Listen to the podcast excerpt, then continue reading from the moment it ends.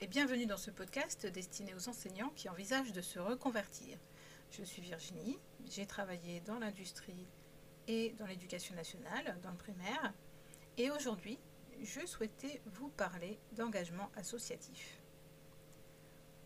Le métier d'enseignant, comme je l'ai dit dans un précédent podcast, en général, on le choisit parce qu'on aime les enfants. Mais pas seulement, aussi par besoin de contribuer. Donc oui, en général, on choisit un métier parce qu'on aime faire des choses. Et donc, la réflexion que je vous amène à avoir aujourd'hui peut vous aider à savoir justement vers quoi vous dirigez pour euh, satisfaire ce besoin de reconversion. Actuellement, ou par le passé, avez-vous ou avez-vous déjà eu des engagements associatifs? Si oui, lesquels? Dans quelles circonstances? Qu'est-ce que cela vous apporte? Bien sûr, au-delà du fait qu'il faut bien que quelqu'un le fasse. Si cette question vous dérange, demandez-vous comment vous vous sentiriez si vous arrêtiez. Si vous arrêtiez votre engagement, hein, j'entends. Si vous ressentez un soulagement, c'est qu'il est peut-être temps d'oser dire que vous cédez votre place. Si vous ressentez un manque ou une quelconque culpabilité, c'est que vous y trouvez un intérêt, même si vous n'osez pas vous l'avouer. Si vous n'avez pas d'engagement associatif à l'heure actuelle, pourquoi? Est-ce que c'est un manque de temps? Est-ce que vous avez besoin d'aide pour vous organiser et pour dégager du temps pour vous? Ou est-ce que tout simplement vous n'en avez pas envie parce que vous êtes déjà bien occupé par toutes vos activités et que votre équilibre de vie vous satisfait? Pour illustrer tout ça, je vais vous faire un petit partage d'expérience.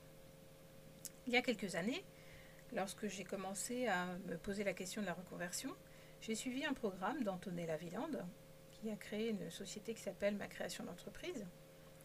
Et ce programme s'appelait Mon rêve, c'est un acronyme. Ce programme permettait de choisir dans quel euh, secteur d'activité on souhaitait euh, se lancer. Et donc, il y avait trois pistes de métier qui étaient ressorties de, ces exercices.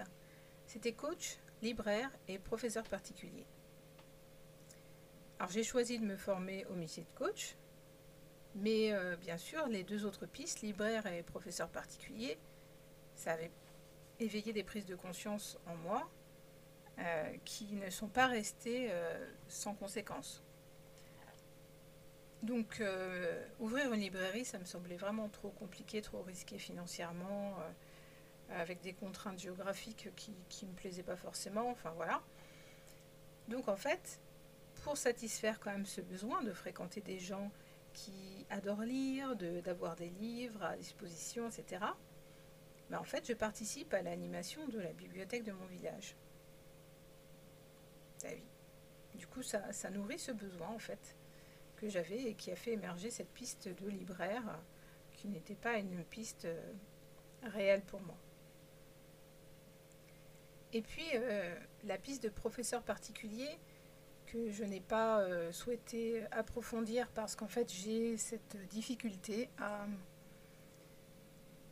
cette peur plus exactement, cette peur de, de voir comment dire ça m'adresser en fait uniquement à des gens qui ont les moyens. Pour moi, enseigner aux enfants, ça doit être, ça doit être fait dans, dans toutes circonstances, pas seulement pour les gens qui ont les moyens, ou les gens qui souhaitent mettre les moyens. Donc euh, voilà, l'idée d'être professeur particulier, ça me gênait. Et du coup, euh, comment est-ce que je compense ça? Ben, J'aide ponctuellement des enfants en difficulté à l'école. Donc ça, ça nourrit en fait mon besoin de, d'aider les enfants euh, à rester en lien avec l'école et les familles aussi d'ailleurs. Et puis ponctuellement, je participe aussi à des voyages ou des sorties scolaires quand je peux. Alors ça, ça nourrit aussi bien sûr mon plaisir de partager des activités qui me plaisent avec des gens que j'apprécie. pareil, parce que quand on est bénévole, on peut choisir. Euh, la liberté aussi d'apporter de l'aide sans se sacrifier. Parce que quand on est salarié, c'est plus compliqué. On est là, on est payé pour euh, faire quelque chose et euh, que ça nous plaise ou pas. Et puis contribuer aussi dans la mesure de mes compétences. Parce que parfois, quand on est salarié, c'est pareil. Il y a la frustration qu'on peut ressentir quand on doit accomplir des, tâches pour lesquelles on sent bien qu'on n'a pas le savoir-faire nécessaire ou qu'on n'a pas envie ou qu'on n'apprécie pas. Quand on est bénévole, en fait, si on ne se sent pas compétent, on peut refuser. Ça, c'est un plaisir. Donc voilà pourquoi ce petit partage d'expérience, parce que je pense que ça permet de, comprendre qu'on a des besoins et que tant qu'on ne les écoute pas, on est dans l'insatisfaction. Donc écouter ses besoins, ça ne veut pas dire faire ce qu'on veut quand on veut, évidemment. Ça veut dire trouver des façons de satisfaire ses besoins dans les différentes sphères de notre vie. Donc si vous avez besoin d'un regard extérieur, n'hésitez pas à laisser un commentaire. Ça peut vous aider à conscientiser des choses et à vous aider à vous débloquer et avancer. Et bien sûr, si vous avez envie d'un échange en privé pour aller plus loin, n'hésitez pas comme toujours, prenez rendez-vous, c'est sans engagement. Ça ne peut qu'être agréable pour vous. Et bien sûr, je serai ravie de pouvoir vous aider si c'est possible. Voilà, mais je vous souhaite une belle journée et je vous dis à bientôt en commentaire, dans un prochain podcast ou lors d'un échange. Au revoir